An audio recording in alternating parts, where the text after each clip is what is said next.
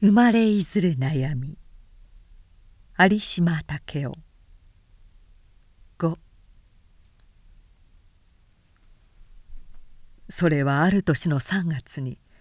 君が遭遇した苦い経験の一つだ。模範船からすぐ引き上げろという信号がかかったので今まで気遣いながら仕事を続けていた漁船は打ち込み打ち込む波頭と戦いながら灰縄を託し上げにかかったけれども吹き始めた暴風は1秒ごとに募るばかりで船頭はやむなく灰縄を切って捨てさせなければならなくなった「または銭子海さ捨てるだ」と君の父上は心から探索してつぶやきながら君に命じて灰縄を切ってしまった。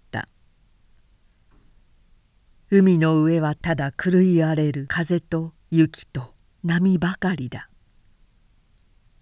縦横に吹きまく風が思いのままに海を引っ叩くので吊るし上げられるように高まった三角波が互いに競って取っ組み合うと取っ組み合っただけの波はたちまち真っ白な泡の山に返じてその頂が風にちぎられながら凄まじい勢いで目当てもなく倒れかかる。目も向けられないような濃い雪の群れは波を追ったり波から逃れたりさながら風の怒りを挑む小悪魔のように面にくく舞いながら右往左往に飛び跳ねる。吹き落としてきた雪のちぎれは大きな霧の塊になって海とすれすれに波の上を矢よりも早く飛び過ぎてゆく。雪と赤とでりよりも滑る船板の上を君は這うようにしてへさきの方へにじり寄り左の手に友綱の金輪をしっかりと握って腰を据えながら右手に磁石を構えて大声で船の進路を後ろに伝える。二人の漁夫は大竿を風上になった船べりから2本突き出して動かないように結びつける。船の転覆を少しなりとも防ごうためだ。君の兄上は穂綱を握って梶座にいる父上の合図通りに穂の上げ下げを誤るまいと一心になっている。そしてその間にもしっきりなしに打ち込む赤を忙しく組んでは船べりから捨てている。命がけに呼び交わす。互い互いの声は妙に上ずって風に半分型消されながらそれでも5人の耳にはものすごくも心強くも響いてくる「面かじ右にかわすだってば右だ右だぞ。穂綱を閉めろや。友船は見えねえかよ。いたらくっつけやい」どう不幸とためらっていたような疾風がやがてしっかり方向を定めるとこれまでただあてもなく立ち騒いでいたらしく見える三角波はだんだんと丘陵のようなうねりに変わっていった。言葉通りに水平に吹雪く雪の中を後ろの方から見上げるような大きな水の体積が想像も及ばない速さでひた押しに押してくる「来たぞ緊張しきった5人の心はまたさらに恐ろしい緊張を加えた。眩しいほど速かった船足が急によどんで後ろに吸い寄せられて友が薄気味悪く持ち上がって船中に置かれた品物がガラガラと音を立てて前にのめり人々も何かに取りついて腰の座りを定め直さなければならなくなった瞬間に船は人あおりあおってものすごい不動から奈落の底までもと凄まじい勢いで波の背を滑り下った。同時に耳に余る大きな音を立ててうねりは屏風倒しに倒れ返る。湧き返るような泡の混乱の中に船をもまれながら行く手を見ると一旦壊れた波はすぐまたものすごい急流に立ち返って目の前の空を高く仕切りながらみるみる悪夢のように遠ざかってゆく。ほっと安堵の息をつく隙も与えず後ろを見ればまたうねりだ。水の山だ。その時「危ねえバキ!」というけたたましい声を同時に君は聞いた。そして同時に野獣の敏感さを持って身構えしながら後ろを振り向いた。根元から折れて横倒しに倒れかかる帆柱と急に命を失ったようにしわになってたたまる帆布とその陰から飛び出しそうに目を向いて大きく口を開けた君の兄上の顔とが映った。君はとっさに身をかわして頭から打ってかかろうとする帆柱から身をかばった。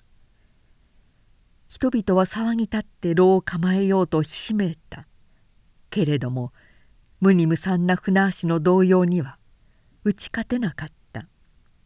穂の自由である限りは金輪際船を転覆させないだけの自信を持った人たちも帆を奪い取られては途方に暮れないではいられなかった。船足の止まった船ではもう舵も利かない。船は波の動揺の間に間に勝手放題に荒れ狂った。第一のうねり第二のうねり第三のうねりには天運が船を転覆からかばってくれた。しかし特別に大きな第四のうねりを見た時船中の人々は観念しなければならなかった。雪のために薄くぼかされた真っ黒な大きな山。その頂からは火が燃え立つようにちらりちらり白い波頭が立っては消え消えては立ちして瞬間ごとに高さを増していった。吹き荒れる風すらがそのために遮り止められて船の周囲には気味の悪い静かさが満ち広がった。それを見るにつけても波の反対の側をひた押しに押す風の激しさ強さが思いやられた。友を波の方へ向けることも得しないで力なく漂う船の前まで来ると波の山はいきなり獲物に襲いかかる猛獣のように思い切り背伸びをした。と思うと波頭は吹きつける風に反りを打ってと崩れ込んだ。はっと思ったその時おそらく君らはもう真っ白な泡に五体を引きちぎられるほど揉まれながら船底を上にして転覆した船体にしがみつこうともがいていた。見ると君の目の届くところには君の兄上が頭からずぶ濡れになってぬるぬると手がかりのない船べりに手をあてがっては滑り手をあてがっては滑りしていた。君は大声を上げて何か言兄上も大声を上げて何か言ってるらしかった。しかし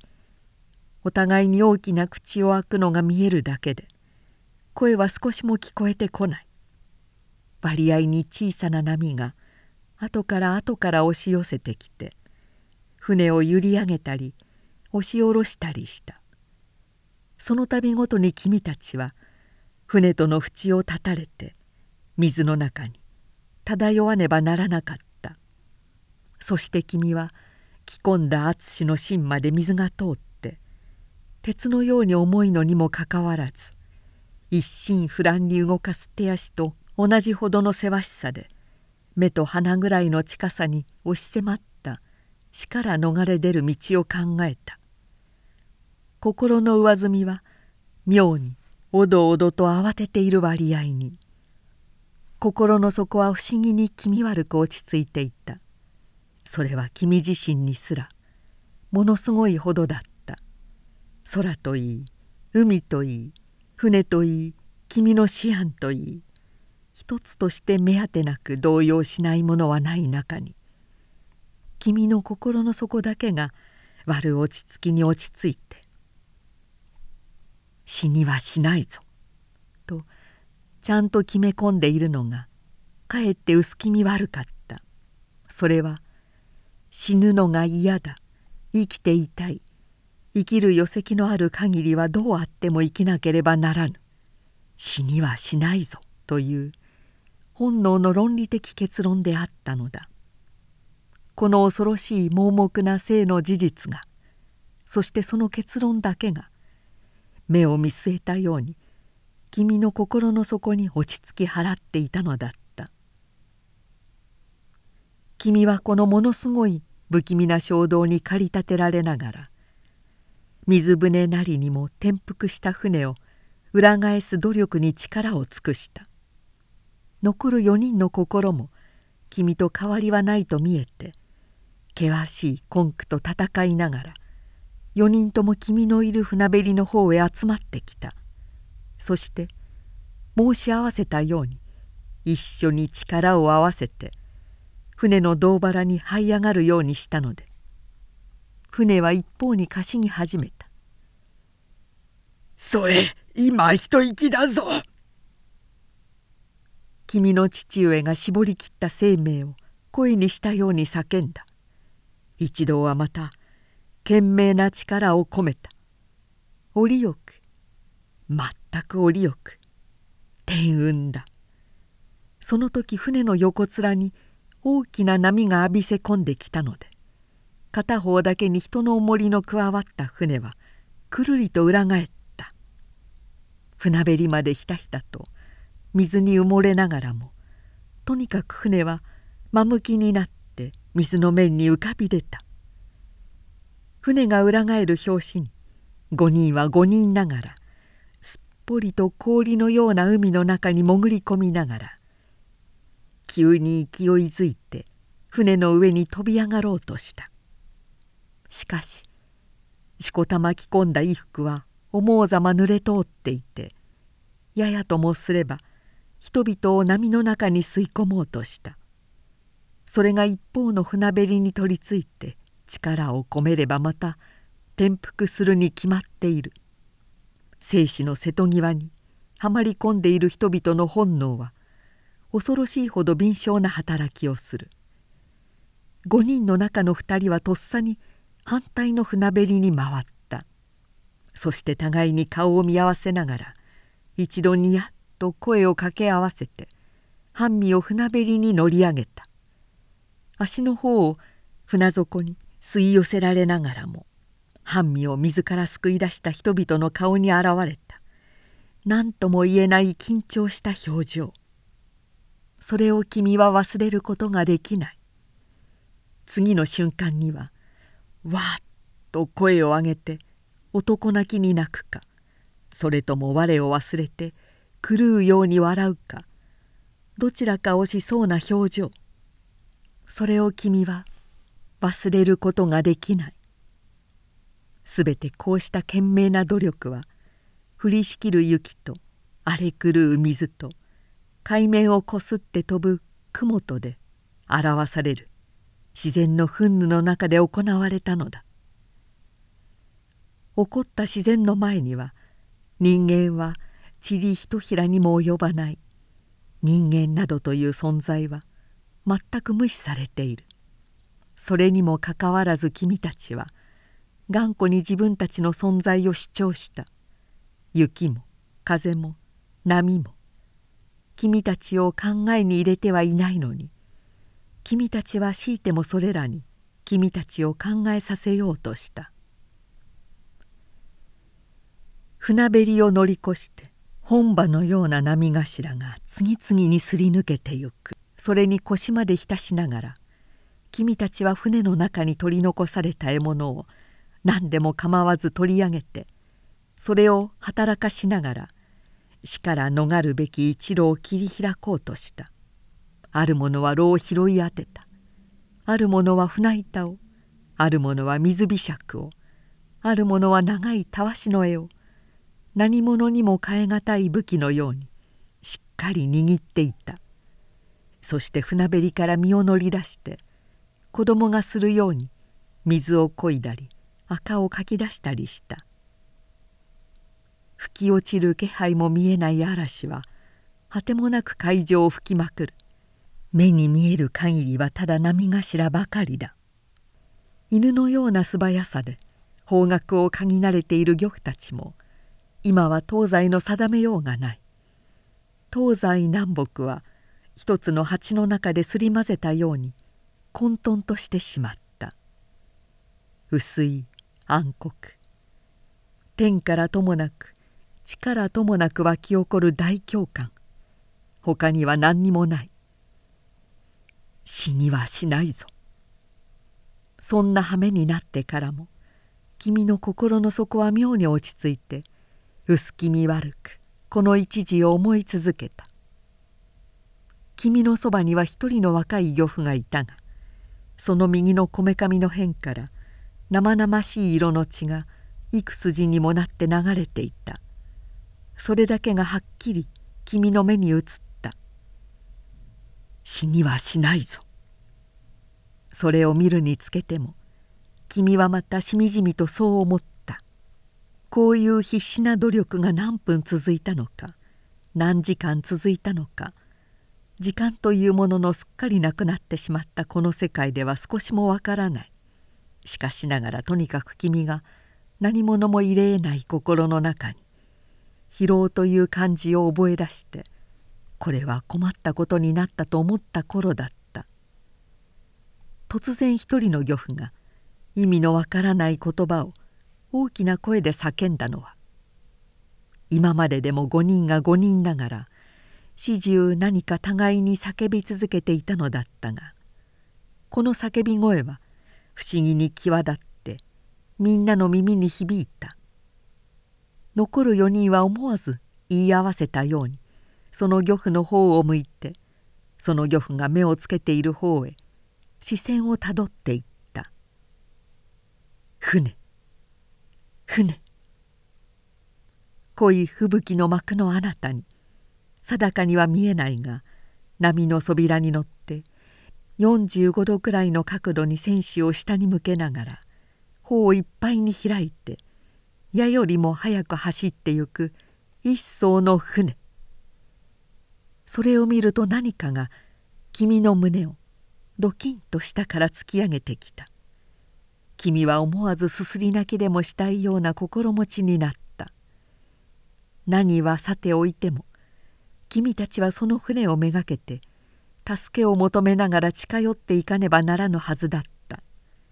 世の人たちも君と同様確かに何者かを目の前に認めたらしく奇怪な叫び声を立てた漁夫が目を大きく開いて見つめているあたりを等しく見つめていた。そのくせ一人として自分らの船をそっちの方へ向けようとしているらしいものはなかった。それをいぶかる君自身すら心がただワクワクと感傷的になり勝るばかりで急いで働かすべき手はかえってなえてしまっていた。白い方をいっぱいに開いたその船は依然として船首を下に向けたまま矢のように走ってゆく。降りしきる吹雪を隔てたことだから乗組の人の数もはっきりとは見えないし水の上に割合に高く現れている船の胴も木の色というよりは白亜のような生白さに見えていた。そして不思議なことには波の腹に乗っても波の背に乗ってもへさきは依然として下に向いたままである。風の強弱に応じて頬を上げ下げする様子もない。いつまでも目の前に見えながら45度くらいに船首を下向きにしたまま矢よりも速く走ってゆく。ぎょっとして気がつくとその船はいつの間にか水から離れていた。波頭から三段も上と思われる辺りを船はかしいだまま矢よりも速く走っている。君の頭はカーンとしてすくみ上がってしまった。同時に船はだんだん大きくぼやけていった。いつの間にかその胴体は消えてなくなってただ真っ白い穂だけが矢よりも早く動いてゆくのが見やられるばかりだ。と思う間もなくその白い大きな穂さえが降りしきる雪の中に薄れていっやがてはかき消すように見えなくなってしまった。怒涛白泡さっさっと降りしきる雪。目をかすめて飛び交わす雲の霧。自然の大共感。その真っただ中に頼りなくもみさいなまれる君たちの小さな水舟やっぱりそれだけだった。生死の間にさまよって疲れながらも緊張しきった神経に起こるハレーションだったのだと気がつくと君は急に一種の薄気味悪さを感じて力を一度にもぎ取られるように思った。先ほど奇怪な叫び声を立てたその若い漁夫はやがて眠るようにおとなしく気を失ってひょろひょろとよろめくと見る間に崩れるように銅の間にぶっ倒れてしまった。漁夫たちは何か間でも刺したように思わず極度の不安を目に表して互いに顔を見合わせた「死にはしないぞ」不思議なことにはそのぶっ倒れた男を見るにつけてまた漁夫たちの不安げな様子を見るにつけて君は懲りず間に薄気味悪くそう思い続けた。君たちが本当に一艘の友船と出くわしたまでにはどれほどの時間が経っていたろう。しかしとにかく運命は君たちには無関心ではなかったと見える。急に10倍も力を回復したように見えた漁夫たちが必死になって君たちの船とその船とをつなぎ合わせ半分型凍ってしまった方を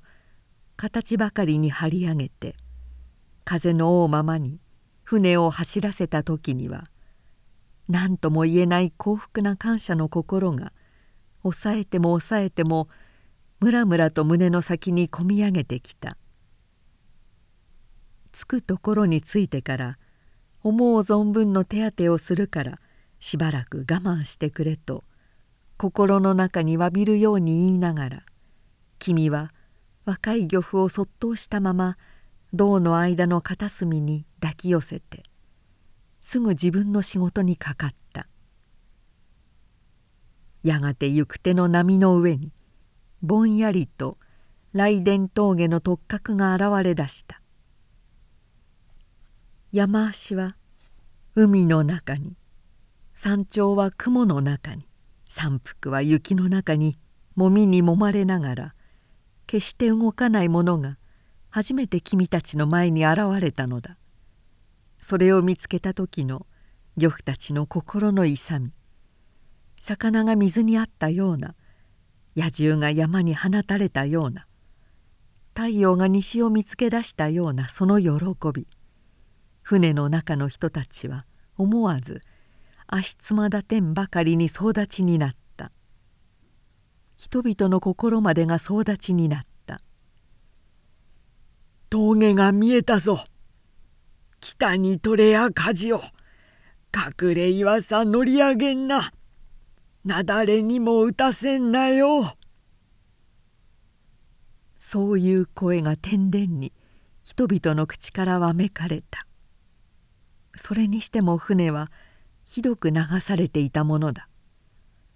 雷電峠から五里も離れた瀬にいた者がいつの間にかこんなところに来ているのだ。みるみる風と波とに押しやられて船は吸い付けられるように吹雪の間から真っ黒に天までそそり立つ断崖に近寄ってゆくのを漁夫たちはそうはさせまいと帆を立て直し労をして横波を食わせながら船を北へと向けていった。陸地に近づくと波はなお起こる。たてがみを風になびかして荒れる矢場のように波頭は波の穂になり波の穂は飛沫になり飛沫はしぶきになりしぶきは霧になり霧はまた真っ白い波になって息もつかせず後から後からと山裾に襲いかかってゆく。山裾の岩壁に打ちつけた波は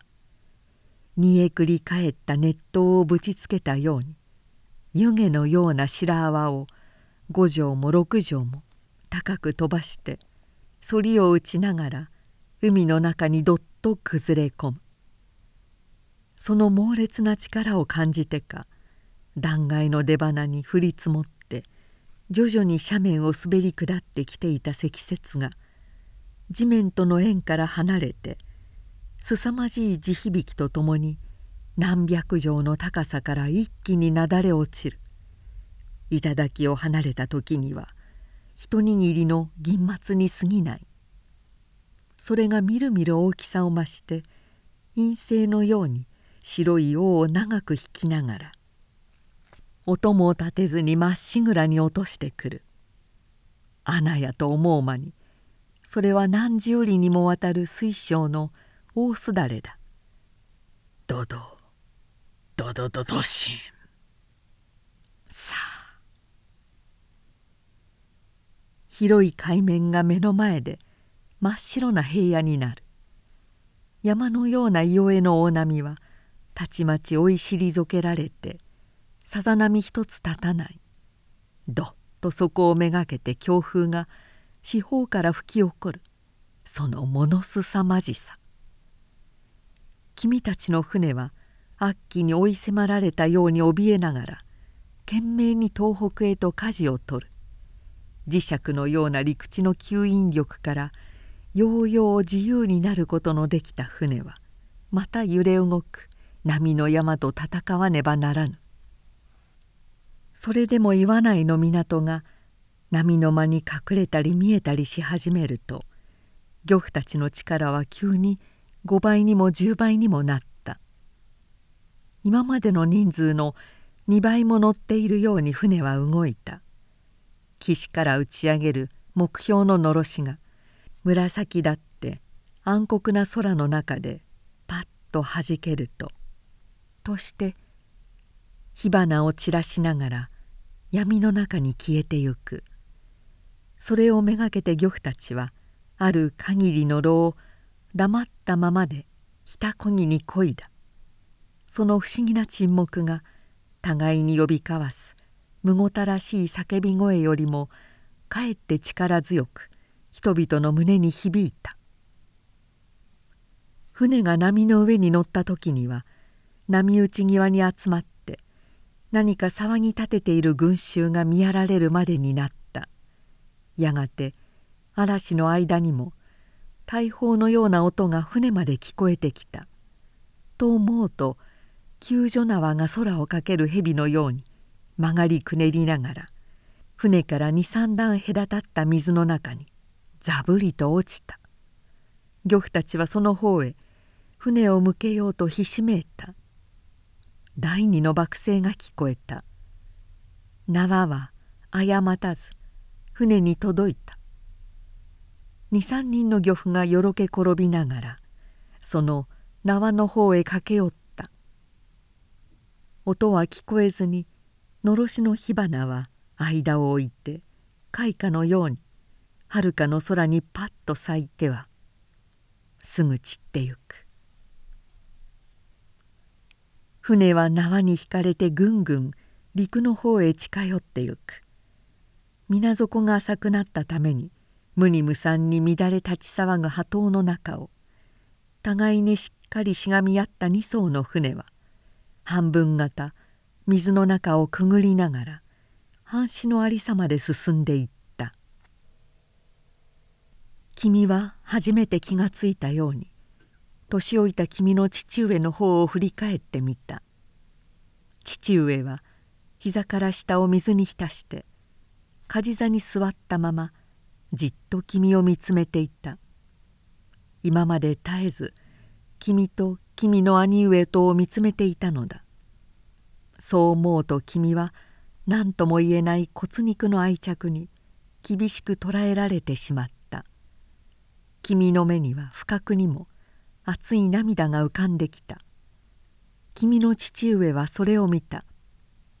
「あなたが助かってよござんした」「お前が助かってよかった」両人の目にはとっさの間にも互いに親しみを込めてこう言い合った。そしてこのうれしい言葉を語る目から互い互いの目は離れようとしなかった。そうしたままでしばらく過ぎた。君は満足しきってまた働き始めた。もう目の前には岩内の町が汚く貧しいながらに君にとっては懐かしい岩内の町が新しく生まれ出たままのように立ち連なっていた。水難救済会の制服を着た人たちが右往左往に駆け回るありさまもまざまざと目に映った。何とも言えない勇ましい新しい力。揚げ潮のように腹のどん底からムラムラと湧き出してくる新しい力を感じて君はさあ来いと言わんばかりに炉をひし上げるほど押しつかんだ。そして矢声をかけながらこぎ始めた。涙が後から後からと君の方を伝って流れた。推しのように今まで黙っていた他の漁夫たちの口からも矢庭に勇ましい掛け声があふれ出て君の声に応じた。炉は火のように波を切り破って激しく働いた。岸の人たちが呼び起こす声が君たちの耳にも入るまでになった。と思うと君はだんだん夢の中に引き込まれるようなぼんやりした感じに襲われてきた。君はもう一度君の父上の方を見た。父上は梶座に座っている。しかしその姿は前のように君に何らの迫った感じを引き起こさせなかった。やがて船底にじゃりじゃりと砂の触れる音が伝わった。船は滞りなく君が生まれ君が育てられたその土の上に引き上げられた。死にはしなかったぞ」と君は思った。同時に君の目の前はみるみる真っ暗になった。君はその後を知らない。